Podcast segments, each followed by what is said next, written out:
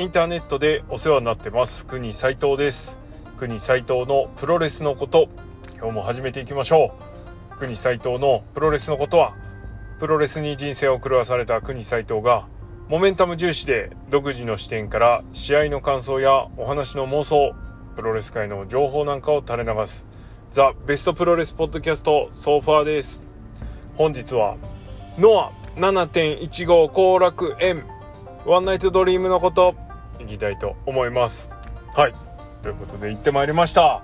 ノアの後楽園大会、えー、超満員札止め。追加チケットなし、えー、1515人かな、えー、ということで大盛り上がりの興行でございました。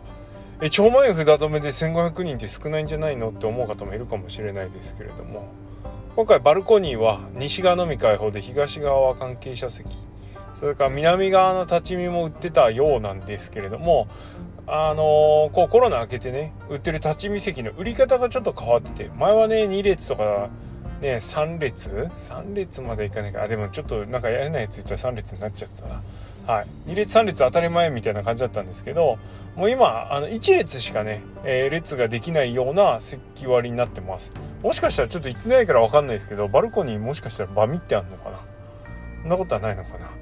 で武道館の日本武道館の一番後ろの一番あの 切り立った上のねところはね立ち見の人用にバミってありますけどね。ああいう風になってんのかな。なんか綺麗に並んでたんで。そうなのかなとかちょっと思ったりしましたけれどもまあそれはさておきですね。えー、っとそんな感じなのでまあ1515人妥当かなと。あとアリーナの席数を増やせばあと100人ぐらい増やせんのかな。順詰めにすれば。っていうぐらい。だと思います。かつてはねなんか2000人超え？2200とか100とかね。2000をより多い数字で発表しましたけどあれ嘘ですからね。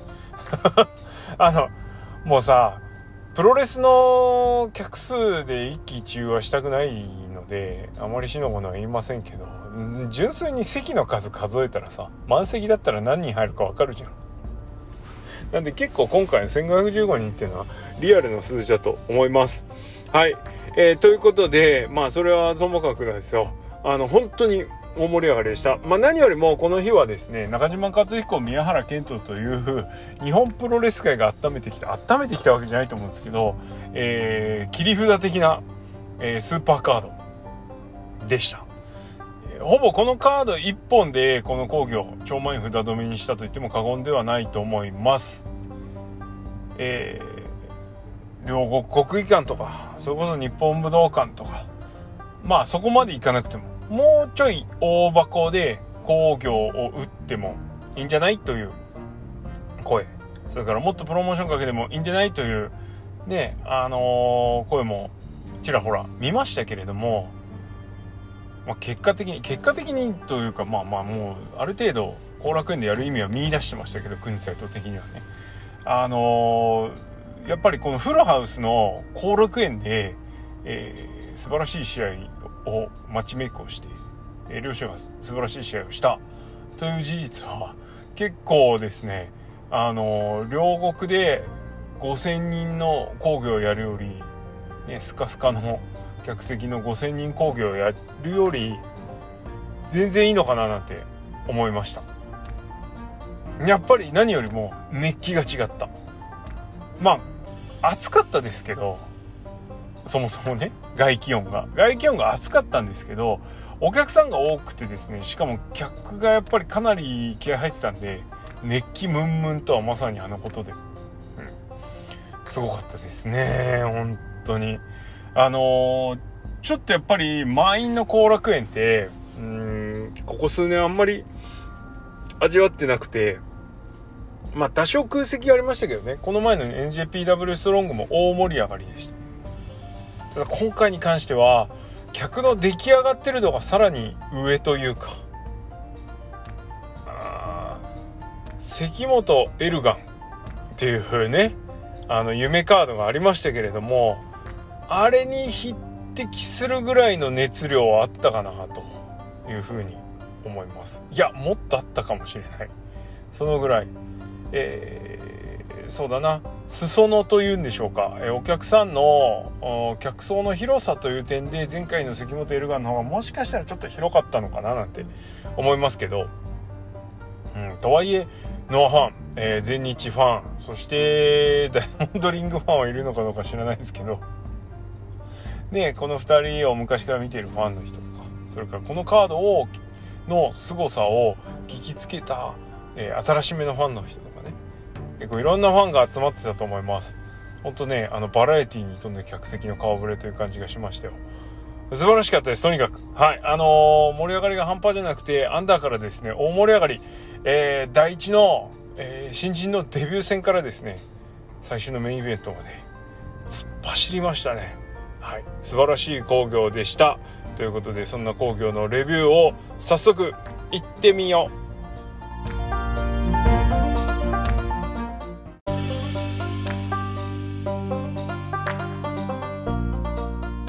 う。よし。はい。ではまずは第1試合、えー、大和田優デビュー戦。15分一本勝負。藤村海 VS 大和田優です、えー、ノアが1年ぶりぐらいですか、えー、小沢に続くえー、新人のデビューを迎えることになりました。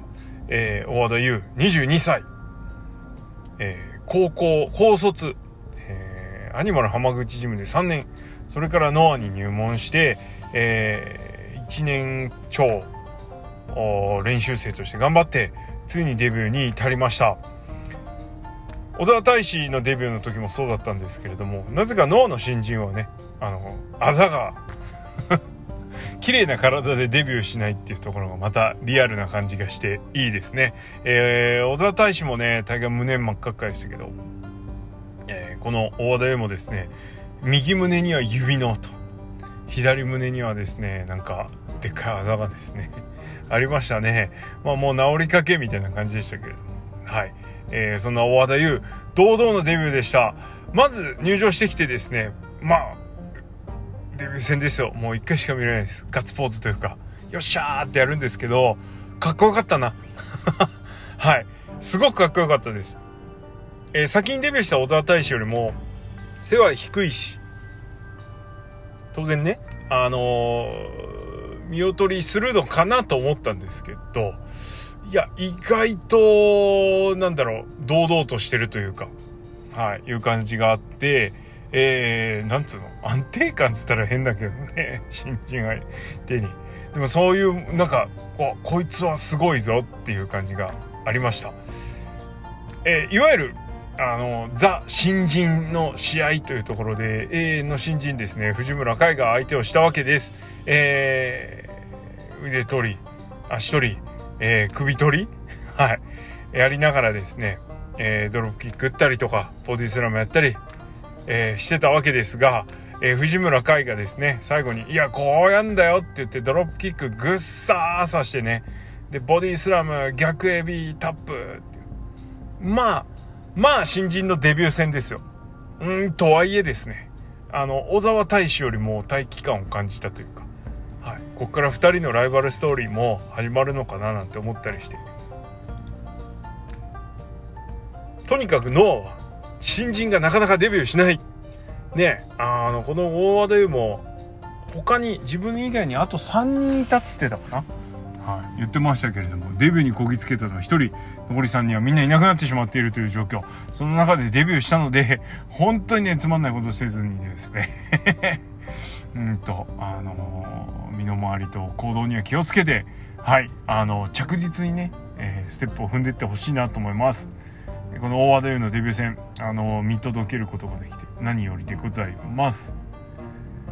はい。第1試合終了後、あ、5分53秒逆呼び固め。試合言ってね 結果言ったっけ？言ってないよね。はい。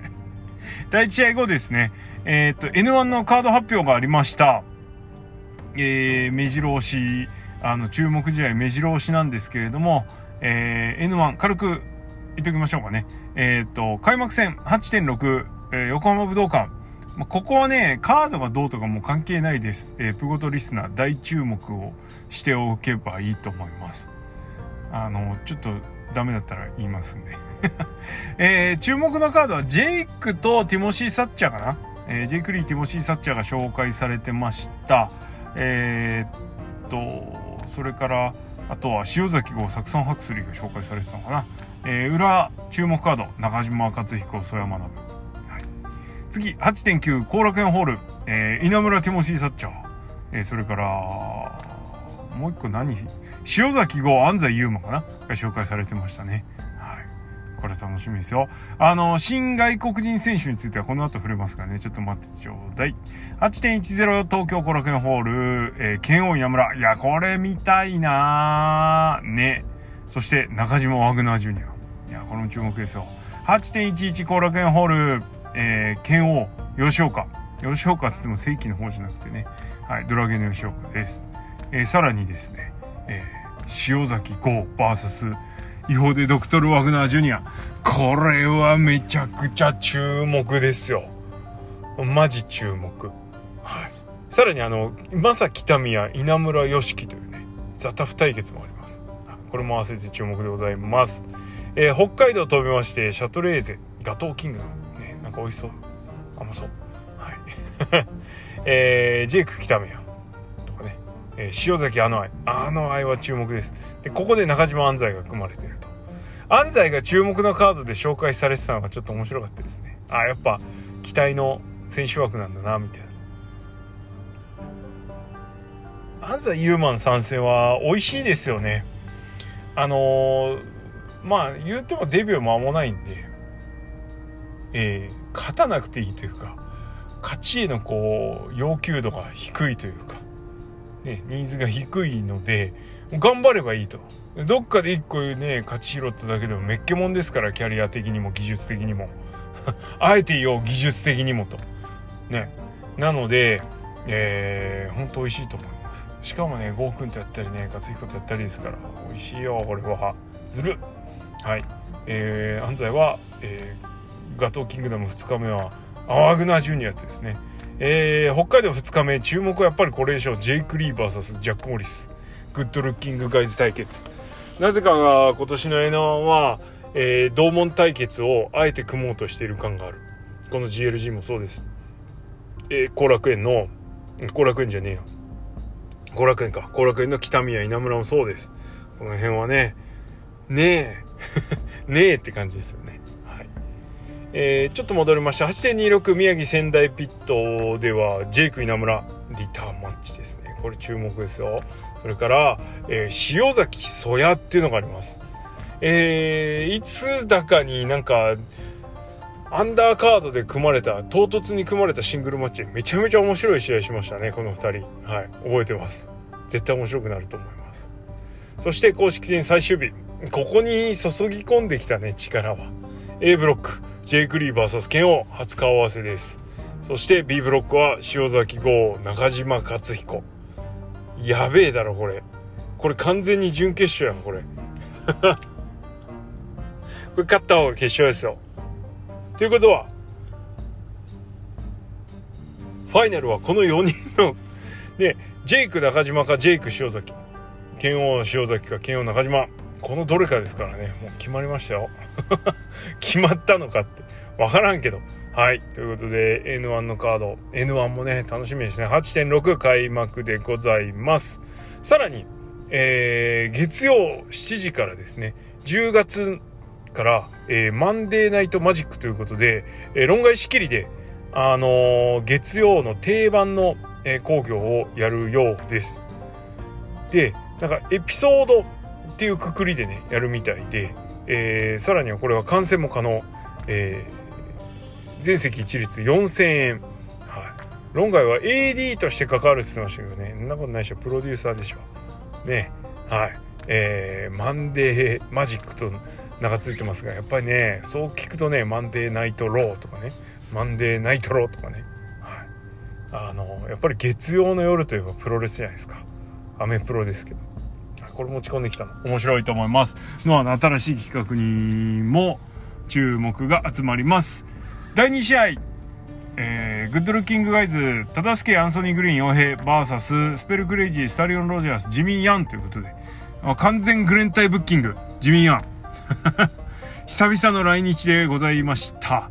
えー、もう、間違いなくグレンタイ絡みの、呼びなんですけど、えー、ジミー・ハン、どんぐらい動けっかなと思ってました。まあ、往年の名選手ってやつですわ。はい。なんですけれども、思いのほかですね、あのー錆びついていないというか、ちょ、気持ち危なっかしいところありましたけれども、いや、さすがだなというところを見せてくれました。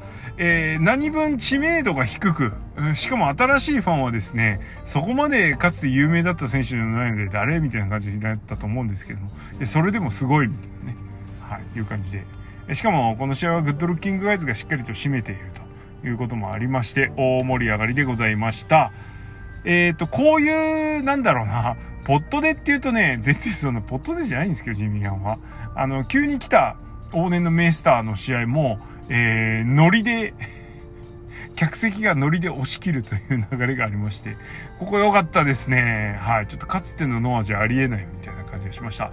第3試合、女子の試合です。高瀬みゆき、ジャジーヤン VS ハイビスカスミユこの試合は間違いなく、えー、ジミー・ヤンの娘さん、バーターですね。もうちょっと行くから娘に連れて行くから娘に知らさせてよ、みたいな。知らんけどね。はい。いや、これね、見どころいっぱいあるんですよ、各選手の。あの、ただ覚えてるのは U の、えー、キャノンボールアタックがすごかったということと、えー、ジャジーアンのもう感じがですね、えー、完全に国際とドストライクでした。いや、ジャジーアン、もうフォローしましたよ。はい。もう唾つけたからね。はい。ということで何言ってんだって感じですけど。えー、試合の方は9分46、えー、試合結果今日言ってねえしな。えーえ、っと、第3試合の試合結果は9分46秒、ジャジー・ヤンがムーンサルトアタックでハイビスカス右から勝利をしております。という、はい。あの、ジャジ、ジャジー・ヤン。男性諸子はチェックしてください。いいぞ。はい。第3試合終わった後、えー、発表ございました。丸藤直道、えー、デビュー25周年記念大会。これも後楽園なんですね。えー、自分の試合1本で後楽園ホール埋めるとおっしゃってましたが、これは埋まるわ。間違いない。ということで、丸藤直道の相手は、もう皆さんご存知ですね。ウィル・オスプレイでございます。ウィル・オスプレイの憧れの選手である、丸藤直道との試合をウィル・オスプレイが受託というか、むしろウィル・オスプレイの方からオファーがあったということで、ね、まあまあまあまあ、ノア側からのオファーだとは思いますけれども、えー、ボールはノアにあるということで、しっかりそのボールを受け取ったという感じでした。すごいな。これは。もう、それは N1 休むわ。知らんけど。はい。えー、もう一個発表がありました。1.2有明アリーナ大会の開催。ね。2024年は、えー、これまで1.1日本武道館が定番化していましたが1日ずらしてさらに会場も有明アリーナに変更しての開催となります嬉しいもう1月1日はやばい。ね本当にやばかった。日本武道館はですねコロナ明けてからプロレスの興行ついぞ行われなくなってしまいましてであんだけ日本武道館興行やってたのにまあレギュレーションが戻ったんでしょうね。はい、おそらくしばらく日本武道館プロレスは使えない気しますけども。よっぽどのね大会じゃないと。はい。えー、まあそんなこんなありますけれども何よりも1月2日になったことがありがたい。もうどこでやろうが関係ないですね。有明アリーナ望むところです。っていうかあそこも大概ねでかい箱の割には見やすいから。はい。楽しみにしたいと思います。いいかいでか。第4試合 N1 スクランブル8人タッグマッチ。ということで N1 出場出場選手が、えー、チームジャパンそれからチームワールドに分かれてですねそんなの言ってないですけど、外人選手と日本人選手にに分かれての、えー、タッグマッチ8人タッグマッチを行いましたえー、シンガーオ、ランス・アノアイそれからアダム・ブルックスはちょっと前に来日してましたけどももうお初の初はランス・アノアイでしたね。入場テーマもアノアイのテーマで入ってきたということで、一番の大物扱い。まあ、アダム・ブルックスの方が大物じゃねえのとか思う部分あるんですけれども、えー、あの愛ですね。えー、端的に言いましょう。あの愛。おもろい。ポットでのサモアンじゃねえぞと。いうところです。まあ、あの愛って名前ついてるからね、プロレス好きな方はご存知の方も多いと思いますが、あの愛ファミリー、プロレス界では名門の一家ですね今一世を風靡するというかもう何年も負けてないですね WWE で。あこの間負けたのか。はいローマン・レインズ。ねこの人は属するファミリー。属するファミリー。ねこういうねあのアノアイファミリーの一員です、えー、プロレス一家。はい。プロレス一族か。そこの血を引くねこの人もまあちょっとすごかったですね、えー、身長は180オーバーかな。体重は110キロオーバー。えー、だったと思います、えー、見た目の割にですね動きが軽い、えー、打撃と飛び技を主体に、えします。フィニッシュはダイビングボディプレス、えサモアンスプラッシュなんですけれどもこれがね破壊力抜群というか説得力抜群でした、えこの日キャノンボールが実はですね出まくるんですけれども。この日3発4発ぐらいキャノンボール出たんですけどその出たキャノンボールの中で一番飛んでましたね飛距離。やばかった。はい、えー、しかもちょっといちいちズボンがずれるっていうね。ちょっと可愛いところもありましたけれども、えー、そんな可愛さ余って、えー、強さ100倍？なんだそりゃ。はい。そんな感じのワイルドサモアン、えー、ランサーのワイ注目です。個人的にはねあの寝てる相手にピープルズエルボーかと思わせといてのその場飛びムーンサルト。えー、かっこ、この日は、えー、通り過ぎてしまいましたみたいな。当たんなかったけどね、飛びすぎて。えー、ピープルズムーンサルトをやります。これはいいムーブだ。素晴らしいです。はい、あのー、N1、この人注目しといた方がいいと思いますよ。アダム・ブルックスは全員敵だというスタイルでやっておりましたが、はい、あの、ちょっとやっぱね、ジュニア寄りというか、いう感じで、えー、軽めの技が多いかなというところです。えー、ジャクモリはもう相変わらずキレキレボディだし、ハクスリは暴れてるし。はい。ソヤは、会場人気ナンバーワンと言ってもよかったかもしれないです。えー、稲村、稲葉、北宮、えー、通常運転でありましたが、はい。あの、外国人チーム、特に新顔チームの良いところを引き出してるのかななんて思います。はい、面白かった。第5試合、N1 スペシャルタッグマッチ。えー、チャンピオンと、えー、優勝候補の人が散りまして、えー、タッグチームを組みました。塩崎豪、イホデドクトル・ワグナー・ジュニア、VS ジェイク・リー・ケンオー、A ブロック VS B ブロックという構図です。16分15秒、塩崎豪が剣王を剛腕ラリアットで沈めて、はい、この前のね、シングルマッチの借りを返しております。えー、勝った後には、ためにためて、ね、いたことあるっつって。これだけはみんな聞いといてくれ。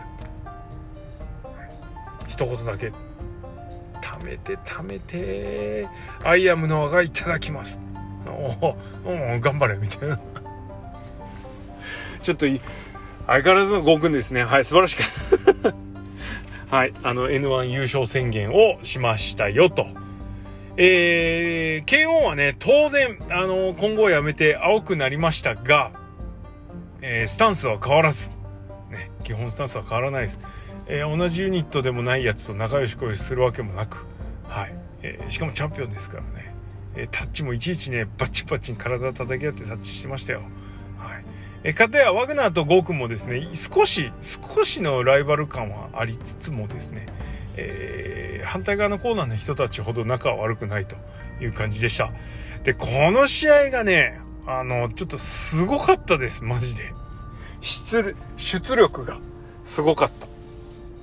えー、試合終盤のニアフォール合戦、塩崎と剣王の間で行われるニアフォール合戦もすごかったし、えー、ワグナー、ジェイク。ジェイクはちょっとやっぱりチャンピオンだからね、一番格上なんで抑え気味でしたけれども、ワグナーは暴れ回ってたな。こう、メインにすごいカードが据えられてる時にセミとかセミ前でどこまで見せるかっていうのは結構悩みどころだと思うんですけどあのボケーっとしてたら「いやいいメインだったな」っつって帰っちゃう「えなん楽しみだな」って言って帰っちゃうぐらいの充実ぶりはいをしておりました。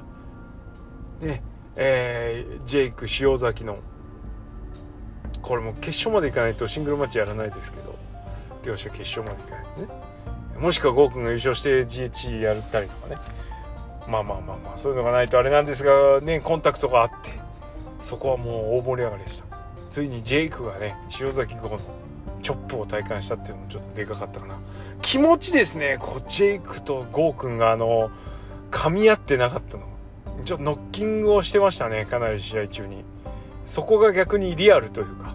はい良かったです。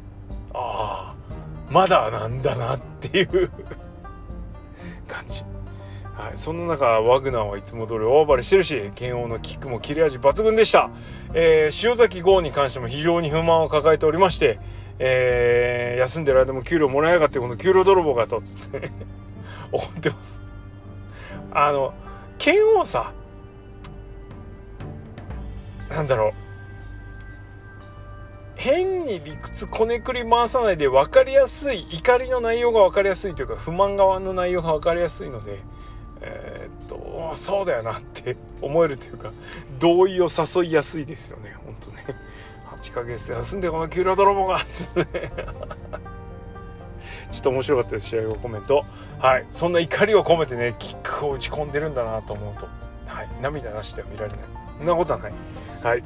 えー、でゴーくんは片やゴーくんはですねもう負けてらんないですね。一回この前シングルで負けちゃってるからもう意地になって剣王をですね倒しにかかります。最後はですね渾身のラリアット。いやすごかったな。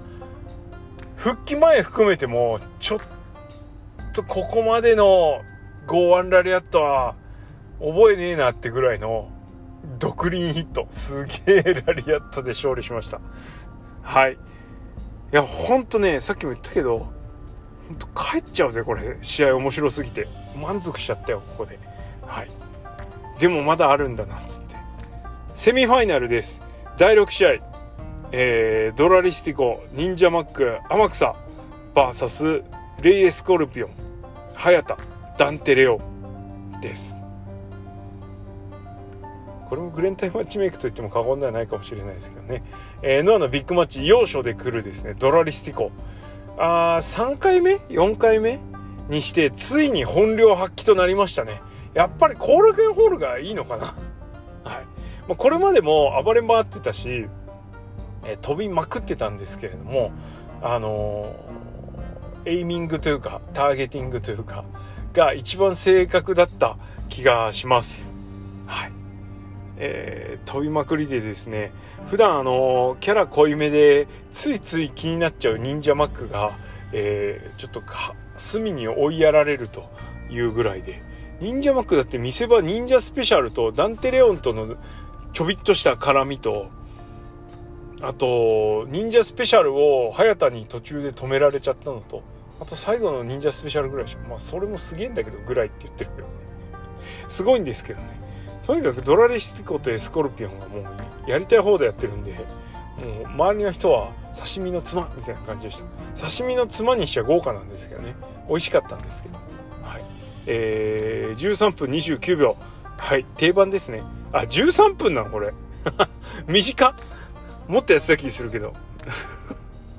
バカ試合だったな。飛びまくってな。はい、えー、ラミスティカでトラリスティコが勝利というところでした。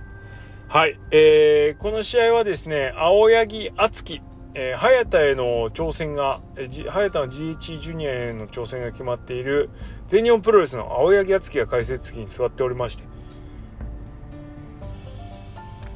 ノアジュニア面白っつってね、楽しんで帰られました。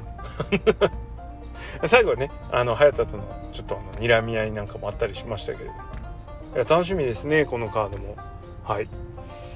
さあそしてメインイベントです。第7試合スペシャルシングルマッチ。時間無制限一本勝負。中島克彦 VS 宮原健人です。いや待ちに待ったというか。カードが頭によぎっても実現はしないだろうなって言ってどっかこう頭の片隅のほんと隅っこの方にね寄せちゃってたであろう。プロレスファンの多くが寄せちゃってたであろう。メガカードがついに実現しました。まさにワンナイトドリームといって過言ではないというか。これぞワンナイトドリーム。これぞフォビドゥンドアそんなカードでがついに実現したわけなんですけどもいやー高まりましたね。人様のポッドキャストお邪魔してですねマウント取りまくって帰ってきましたよ。いやあのー、現地ではねいろんな、えー、強ホゲハッスルジョボさんの、えー、最強ワイルドにホゲホゲとで、えー、プレビューをさせていただきました。もう多くの方お聞きいただいたかと思いますけどね。もし聞いてなかったらねおかげで聞いてもいいかもしれないはい。聞いた人はねだいぶこの試合一喜一憂できたと思うよ。俺がだいぶ余計なこと言っちゃってたんで。はい。えー、まあそんなプレビューもありまして、で、煽り V です、煽り V。すごかったな。何がすごかったか、えー、宮原のビンタについて。ね、勝彦あれなんなんつって。ケントが、宮原健人が、えー、まあ、多くの人が抱く健介オフィスのイメージを体現しただけだと。でね、勝彦はそれ否定するんですけど、ケントは、いや、世間一般の人が抱く健介オフィスなんてあんなもんだろ、みたいな。ビンタっていうね、はい、面白いシーンがありました。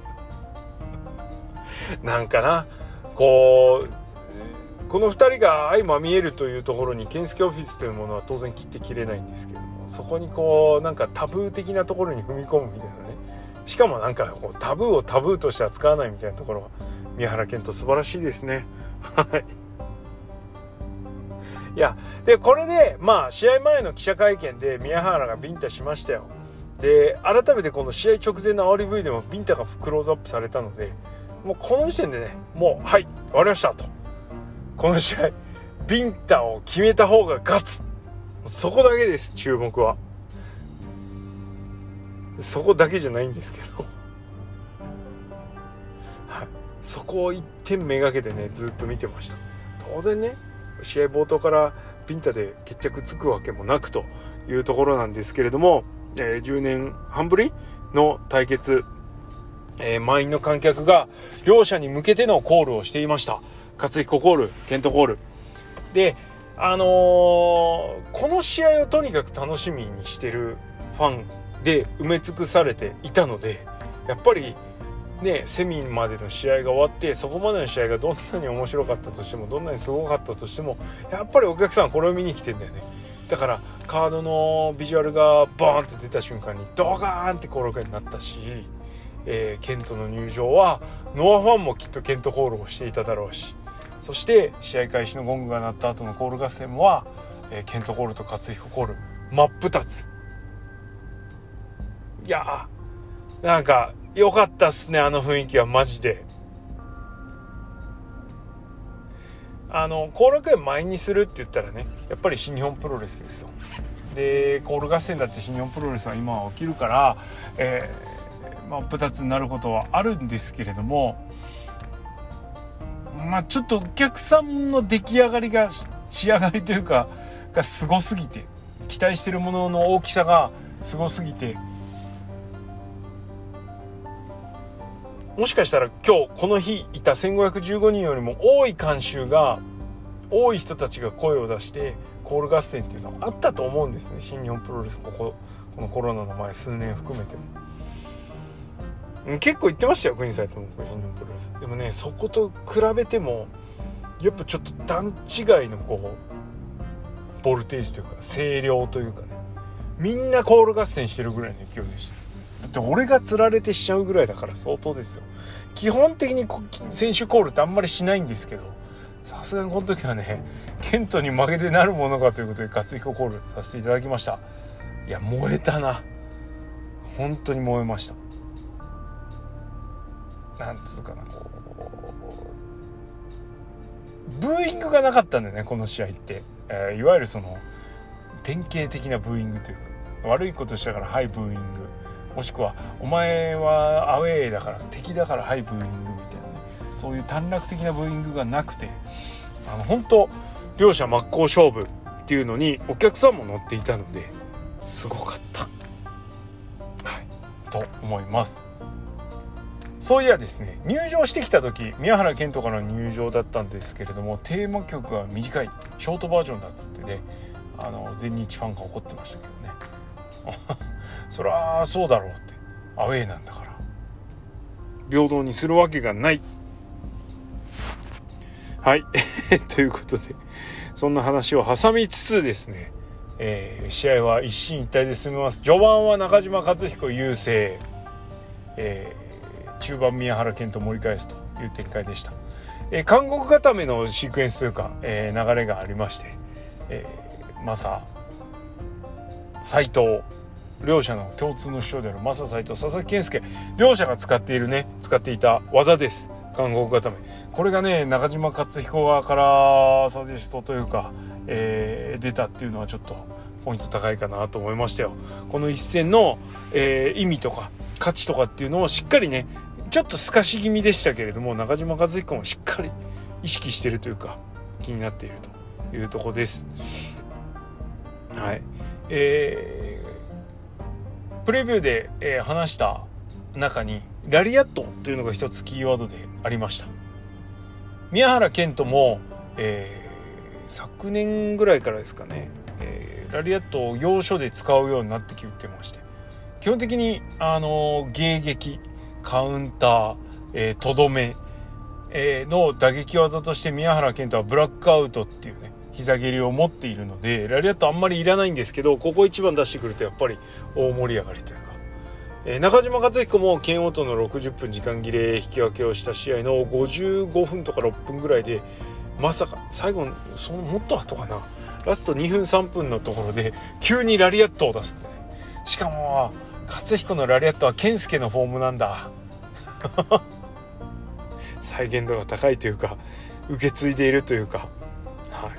この2人のラリアットが鍵となったんですけれども意外と宮原のラリアットの仕掛けが早かったなという印象があります。逆にラリアットをここで早めに序盤というか中盤ぐらいで出したことでブラックアウトがのこう魔の手というか脅威がですね気になる気になる。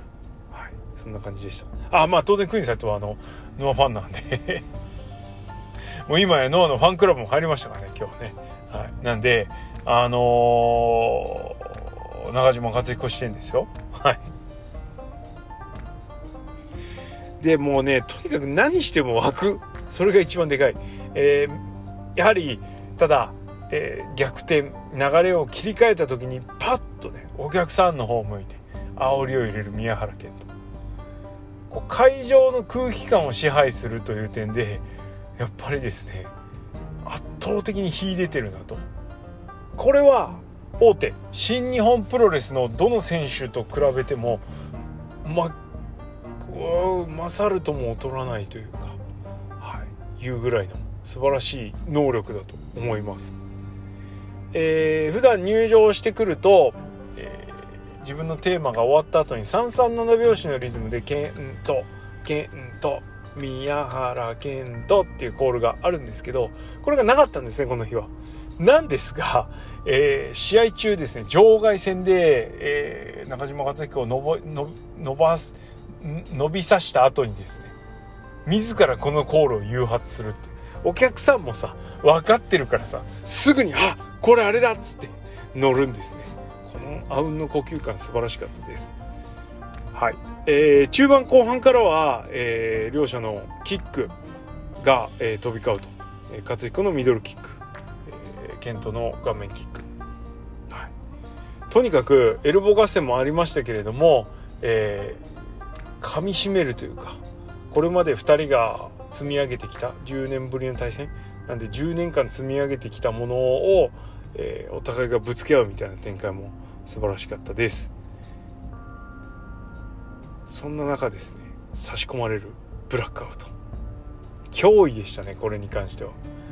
宮原健人がおっかないのは変幻自在のブラックアウトと、えー、急に復活するベホマ。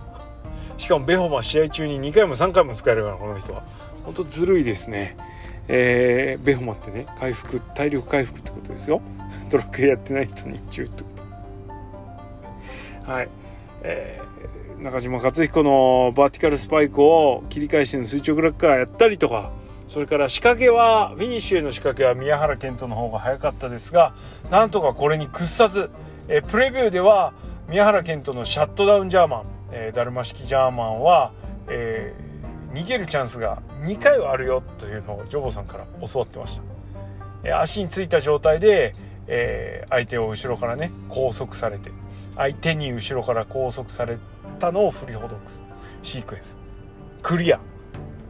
そしてえー、持ち上げられるんですね。2段式。シャットダウンは2段式のストレートジャケットジャーマン、えー、ダルマ式ジャーマンなのでえー、っと一回こう拘束された状態で持ち上げられてそこからブリッジで叩きつけられるんですけどこの持ち上げられたところなんとか振りほどきましたね、えー、ここでもあの持ち上げられても逃げるチャンス1回あるからって言われてたんで、はい、2回目クリア。3回目来たら危ないぞと思ったんですけどもこの2回目の振りほどきの後ビンタ一戦が中島克彦側から入りましてよしと。お客さんも分かってるよねここもね。ビンタが炸裂した瞬間会場ドーンみたいな。来たーってなってました、えー、このビンタから、えー、ぶった切りキック。そしてバーティカルスパイクでフィニッシュとなりました。これもプレビューで言いましたが、えー、中島克彦の上位フィニッシュであるダイヤモンドボムだったりノーザンライトボムこれを出さずにいわゆる非容器隠し技を出さずに終わったということであっさりだとか不満を漏らす人もいましたがいやいやいやと。ダイヤモンドボムはジェイク・リーに直近でキックアウトされてるということもあります。そしてこの2人の試合だからといってノーザンライトボムを出さなくてもいいというか。1試合にオマージュは1個でいいんですよね。あの何かっていうと海外の選手はいろんなところでね特に AWK ですけど試合のねいろんなとこでいちいちこうオマージュ挟んでいくんですけどちょっとへきへきとしちゃうんですよね。分かった分かったみたいな。戦いだからっつって。ないちいちいちいちってやってらんないでしょっていうところで看護固めでねもう満足してますからオマージュシーンいらなかったですね。それからそれからですよ。やっぱり今中島和彦のビンタっていうのは、えー、サイバーファイトフェスティバル去年のサイバーファイトフェスティバルで、えー、DDT の当時チャンピオンの遠藤哲也をですね、えー、完全 KO した以降非常に重要な技として中島和彦はこのビンタを使ってます。連発しなくなりました。健康一滴打ち込んだビンタ。これがあのー、無駄になるわけがないんですよ。この試合の作り見てもそうだしそもそも中島和彦の今のファイトスタイルから考えてもね、はい、決まったら勝ちです。ぶった切りキックはおまけです。なんならバーティカルスパイクだったおまけ、えー、中島和彦が自らのオリジナルフィニッシュでがっちり決めたというところ、えーがでかかったのかなというふうに思います。えー、全日本プロレスそれから無党派層ノアファンでもない全日ファンでもない人から見たらああそこで終わっちゃうんだと思う人もいたかもしれないですけれども、えー、ノアファン中島克彦勝て 側の人間からしたらですね安堵しかありませんでしたね。あのバーティカルスパイク決まって3入った瞬間ああよかった。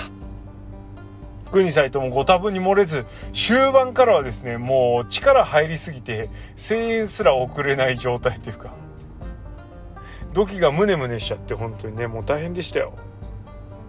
だから3入った瞬間わーって疲れたってなりました。うんすごかったね。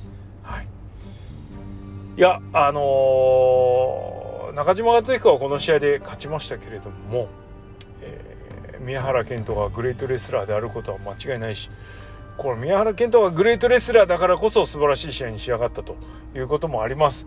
そして何よりもこの試合の勝者は中島克彦なんですよ。圧倒的に中島克彦です。なんならあの80%ぐらいの中島克彦で勝ってるんでちょっとマウント取っときますけどここは。一応競ったんでね、はい、8割の勝彦で勝ってますけど何よりもこの試合の勝者はわしらでしょう。我々お客さんですよ。まあ全日ファンはねそんなこと言ってられないかもしれないですけども一プロレスファンとして見た時にあの夢のカードを団体側が2つの団体が、えー、勇気を持って組んでそして決着をバチッとつけてくれた。そういう試合を見届けることができた。負けた側の当事者はそれどころじゃないかもしれないですけどもやっぱりこれはねすごいことだと思うんだよな 本当に。そしてノアファン的にはあのジョボさんもあの暗いポッドキャストで 言うとりましたがねこれこのでかい試合になった時の一発目ですよね。過去にもこの2人はシングルマッチやってますけど今回どっちが勝ったかっていうのは非常に大事で。まあそのままお言葉をお借りしますが武藤高田世紀の一戦がありました。皆さんが覚えてる試合は1995年10.9の東京ドームですか？それとも1996年1.4の東京ドームですか？高田のパンツは紫でしたか紺でしたかって話なんです。まあ多くの人が紫だと思います。つまり先の試合、えー、つまり武藤が勝ったことしか覚えてないんですみんな。しかとはいうあれですけど多くの人は武藤が勝った試合としてね覚えてるわけです。中島克彦は勝ちました。ということは皆まで言うまい。この辺にしとかないと怒られてしまう。はい。やった 勝ったいやでもほんとねくたびれましたよ。はい。そして改めて宮原健人も素晴らしかったと思います。えー、続きをねそう簡単に打ってほしくないという気持ちもありながらこの2人だったらもっとすごい試合できるという期待感もありつつ、まあ、次はねどっちかがベルト持って、えー、この日よりも分厚い試合をしてくれることをちょっとね期待したいななんて思っちゃいます。はい。えー、試合としていわゆるマッチクオリティとしての伸びしろは、えー、あった試合ではありましたがとにかく何度も言いますがこの試合が実現して初戦のこの盛り上がりっていうのはこれ以降この試合より後に味わうことは絶対にできません。申し訳ないですけど。 one and only まさにこの試合が one night dream だったというのもあのー、この日の盛り上がりが証明してるかななんて。いうふうに思います。最後、えー、中島克彦から宮原健人へコメントがあ違う試合終わった後すごかったですね。ちょっと忘れちゃいかんわこれ。えー、ねあのー、中島敦が「ああよくやった」っつって言って肩組んで起き上がらしてなんだ宮原健人でも称えんのかなと思ったら宮原健人が振りほどいてエルボーを叩き込む。それに対して中島克彦がね怖い顔してた「お前な」みたいな。まだやんのかみたいな感じで試合終わった後ですね、はい、まるで試合のあの中盤に戻ったかのようなエルボー合戦が再び始まるいう。とにかく負けたくないんだな。はい。そういう気持ちがしっかり伝わりました。宮原健人が悔しい。負けた方がものすごく悔しい。これはあのすごくやっぱりプロレス見る上で大事です。やっぱり勝ち負けを競う。勝ち負けを見せる競技なので負けた方は悔しがるべきだし勝った方が勝ち誇るべきだと思います。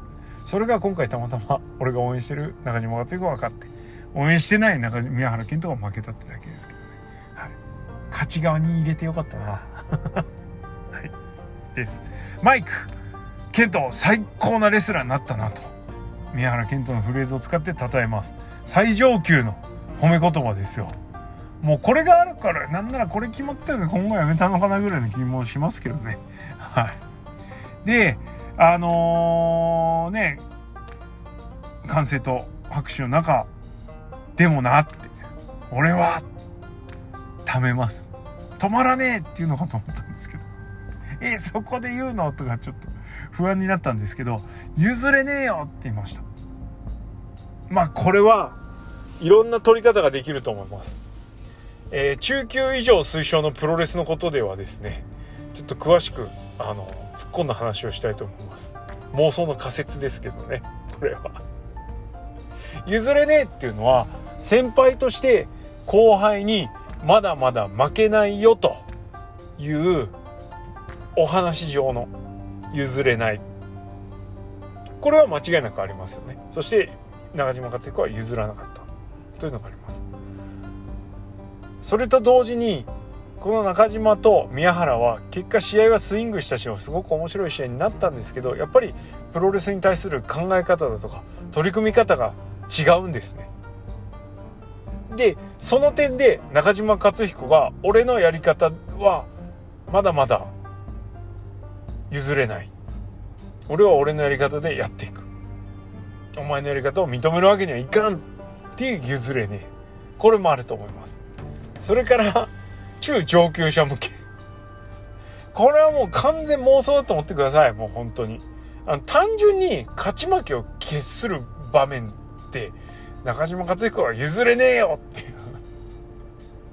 いやそれだけは譲れませんっつって。この試合は俺の勝ちで。言ったかどうかは知らないけど。この譲れねえも入ってたのかななんていうふうに思ってこの最後の譲れねえよの言葉の重みと深さ。これをですね噛みしめましたね。はい。すごい。本当に。いや。2023年7月15日、えー、カードが決まる前からこの試合のチケットは取ってたわけですけれども、うん、国サイトの目に狂いはなかったですね、はい、最後俺がすごい話で締める。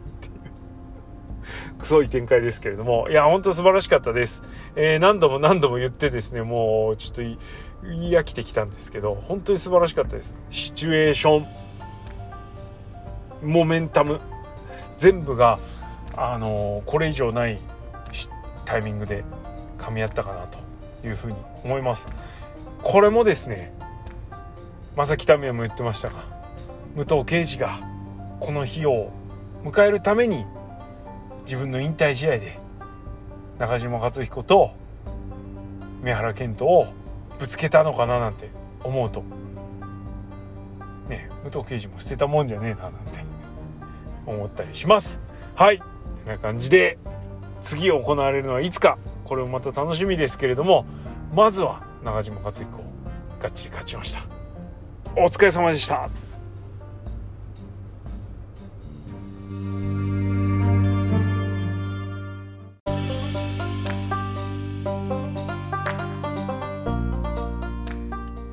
もうちっとだけ続くんじゃんつってねはいえー、お疲れ様でしたって綺麗に終わらせた感ありますけど 終わんないんです。はい、えー、質問箱、えー、クエリーの方がですね、非常に溜まっておりますので、こちら一挙回答をさせていただきたいと思います。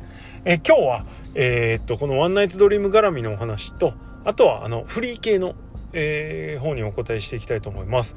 えー、G1 クライマックス33も同日開幕しておりますので、えこちらのレビューも、まあ、多分1日遅れで出させていただくことになると思います。えー、で、えー、なんで G1 絡み新日絡みはそちらでご紹介したいと思いますのでお待ちください。はい、では行きましょう。1つ目、プゴトンチワでございます。ございます。先日スパイダーマンアクロス・ザ・スパイダーバースを見ていてふと思ったのですが国さんが考える一流レスラーになるために経験しなければいけないカノン事象必須イベントって何だと思いますか？ってこれは腕前試されるね。はい。全然わからない方にご紹介しておきましょう。スパイダーマンアクロス・ザ・スパイダーバースっていうのは、えー、いろんな次元のいろんなスパイダーマンがいっぺんに出てくる、えー、大ヒットのアニメ映画です、えー、早くも2023年ナンバーワン映画ともですね名高いはい素晴らしい映画なんですけれども、えこのいろんなスパイダーマンがこの映画の中でねいろんなスパイダーマンが出てくるんですけどスパイダーマンって絶対にあのアンクル・ベン、えー、おじさんが死んだりとかまああのいろんなスパイダーマンいるんですけどとにかくあの身内自分にものすごく近いですね親族が死にます。親族恋人？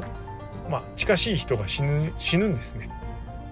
でこれをカノン事象と呼んでどのスパイダーマンも避けられないんだよっていうすごいしんどい展開があるんですけどでこれを主人公がねあのマイルズ・モラレスっていう主人公が「いやそんなの俺スパイダーマンだから変えてあるわ!」っていういうそういう映画なんですが、えー、これがカノン事象と呼ばれております。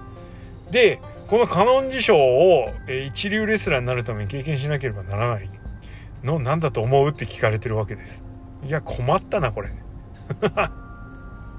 絶対に経験しなければならないカノン事象です。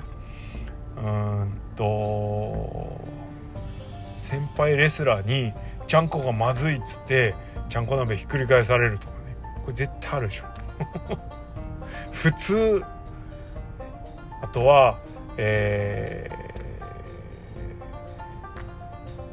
ー、入門前から付き合ってた彼女と会う回数が少なくなって、えー、サプライズで地元に帰ったら、えー、自分の友達ともうすげえいい感じになっちゃってて結局別れるとか。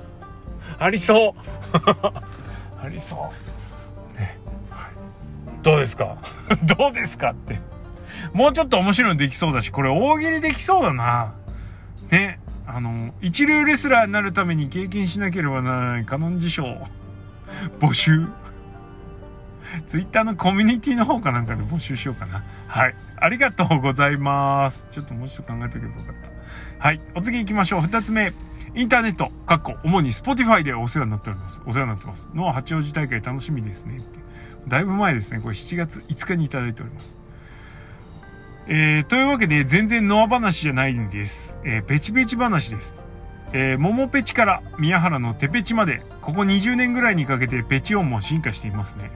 そこで考えたんですが、もういっそこの際、ペチペチプロレスとか題して、打、等、局、あらゆる技をペチペチする試合をやってしまえば、アンチペチ派も黙ってしまうのではないでしょうか。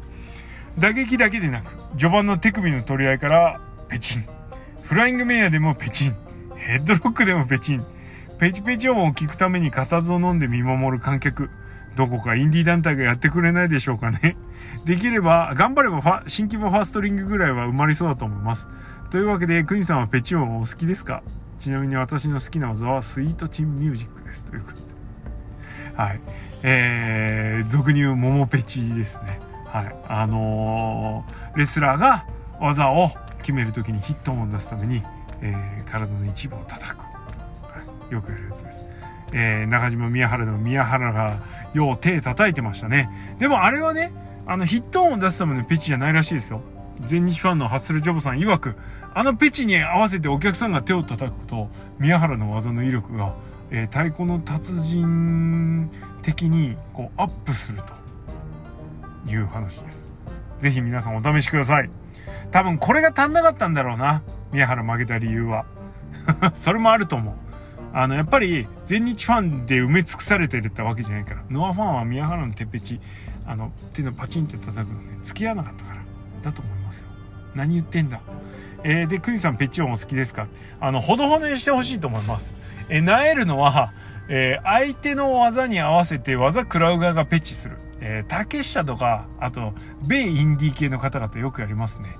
え、この前 G1 で清宮辻で辻がやってたの見ておおお前もやるようになったのとちょっと思いましたけど。ねあの、ジャンピングニーアタック、はい、ジャンピングニーパッド食らう時にもあの自分でもも叩いてましたね。やめれって思いました。あのおかしいんだよね。ジャンピングニーパッド食らってあの音しねえだろって思うんだけど。まあトラスキック食らったってそんな音しないんだけどね。あのまあほどほどにしてほしいと思います。かつてはね、脳の小峠淳がペチペチ魔人だったんですけど、最近そうでもなくなったんで、そこは良かったと思います。はい。以上、ありがとうございます。えー、続いて、えー、ちょっと飛ばして、えー、プゴトンにちは、いよいよ来週に宮崎駿監督の新作、君たちはどう生きるかが上映されます。えー、皆さんの意向で内容は非公開。一部ではナウシカ2をやるのではないかと噂されています。皆さん最後の作品と言われる今作国さんはどのような映画になると予想しますか？また国さんが好きな皆さんの作品を教えてほしいです。どちらかというとアンチジブリ寄りのアンチジブリ寄りの私もナウシカ1と風立ちぬは確かに面白かったなと思いますということで。ありがとうございます。えっとねそんなに見てないんだよね。ナウシカとかラピュタとか、えー、紅の豚とか魔女の宅急便？とトトロ。こんぐらいですよ見てんの。実はあんま見てない。あの見てるんだけどそんなに刺さってないというか。真面目に見てない。金曜ロードショーとかでよくやってるじゃないですか。ああ見てますけどね。あんま見てないですね。ああ、もののけ姫。もののけ姫面白かったな。俺、もののけ姫大好きです。あなんかあれすげえ好きですね。はい。で今作はよくわかんないです 本当に全然知らないあっていうかあなんかポスターは見たけどあああれ宮崎駿の映画だったんだぐらいの感じですはいまあ、見に行くかどうかもわかんねえな評判良かったら行きたいと思いますはいありがとうございますこんな感じでお次インターネットでお世話になっておりますどうもえー、国さんはノアのファンクラブに入ってますでしょうか？っていう、これ誰？本当に入ってます。入ってますっていうかね、あの実はこれ今日入りました。なんで入ったか。丸藤オスプレイのチケットを確実に入手したいから。ファンクラブ入る理由なんてこれしかねえだろう。ね。自分が行きたい大会のチケットを確実に良い席を収めるためには、やはりファンクラブが一番。ということで、この決断を下させていただきました。えー、今までノアのファンクラブ入ってなかったかいというツッコミが入りそうになりますしなんならこのワンナイトドリームの時にですね、えー、運営の、はい、とある方から、え入り口でビラ渡されてそろそろ入れよとプレッシャーをかけられました。なので入りました、はい、務めは果たしたぞ。以上。はいあのなんで丸藤のチケット取りたい人ファンクラブマストです。5 6円だからね。丸藤オスプレイです。さてとあとワンナイトドリームはまだありました。えー、くにさん。ワンナイトドリーム後楽園観戦お疲れ様でした。お疲れ様でした。本当疲れた。勝彦が馬乗りエルボームーブした時にあこれは負けフラグと思っており心を固めていたのですがまさかの勝彦が勝って気持ちがついていけませんでした。わらこれは一重に国さんのせいです。わらもうフラグは言わないで。って はい大変申し訳ございませんえー、ジョボさんとこのプレビューで、えー、ちょろっと言いました。まあ多分、プゴトでもまあ言ってると思うんですけど、あの、勝彦のね、マウントエルボーラッシュ、えー、宮原戦でも出たんですけど、あれって結構負け試合で見せるムーブなんですよね。ということで、その話を触れたら、あの、どうやらですね、徳のプゴトもあの、当日にやったんですけど、だいぶこのムーブに入った瞬間、あのプゴトリスナーの多くの方のタイムラインは揺れたと聞いております。やべえってなったっていう。あそうなん？みたいな。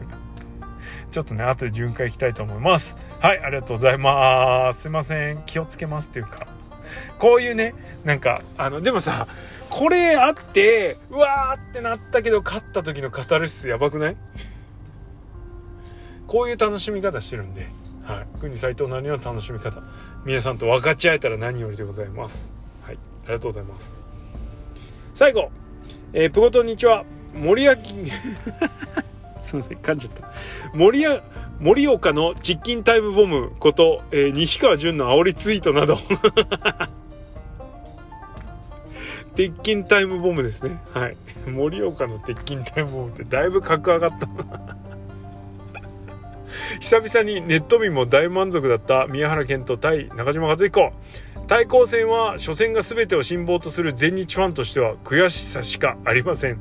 お疲れちゃん、えー、宮原は団体対抗戦として見ないでほしいと言ってましたが突然のリングアナ移籍などを思うと再戦するなら全日本プロレスの宮原健人でリベンジしてほしいと切に願う今日この頃なのでしたということで。はい、えー、全日本プロレスファンの方からねご投稿いただいたようです。盛岡の鉄筋タイムボム素晴らしいフレーズですねこれ。おもろ。はい。えー、まあそう。あのねえっ、ー、と全日の奥田さん？奥田リングアナがえー、全日対談しましたというツイートが流れていてあそうなんだと思って。やっぱ食っていけねえのかなとか 余計な心配してたんですけどそしたらねあのノアにいたっていう。あの会場入って席座ったらあの場内アナウンスが流れてね。あなんか聞いたことあんなこの声と思って、えマイクの元を見たら「あれあの人見たことあんぞ」っつって耳澄ましたら「これ全日の人やん!」なりました。まあ遺跡とは言いますけどまあ転職だよね。席移してっか遺跡なんですけどね、まあさなんか別にそのプロスポーツプロなんつうの J リーグとか野球じゃねえからさ遺跡じゃなくね？とか思う。あのー、まあ、野球とかサッカーでもそうなんですけど、選手が移籍した時に、あのー、金でね、奪ったとかね。なんか強奪みたいなの言ったりとか、あ、とはなんか引き抜いたみたいなの言うけど、まあ、まず本人了承してっかんねみたいな。そこなんですよね。引っかかるの。なんかなんで全日ファンそのこのリングアナがノアに来たってことはショックかもしれないけどしょうがないよねこれはね。何らかの理由があったんだから、はい、諦めてください。負けた日にね弱り目にたたり目だなでもなこれな。はいお察しします。全然察していないということ。申し訳ない。いやこれで全日ファンはちょっとプゴトから離れるのかな申し訳ねえな。でも勝っちゃったからな。勝てば官軍だしな。マウントは取らせてもらいますよ。ねえ。ノアファンも大概あの清宮岡田で辛い目に遭ってるんで。ね人にされて嫌なことは他人にしないっていうのありますけどね。そんなことはない。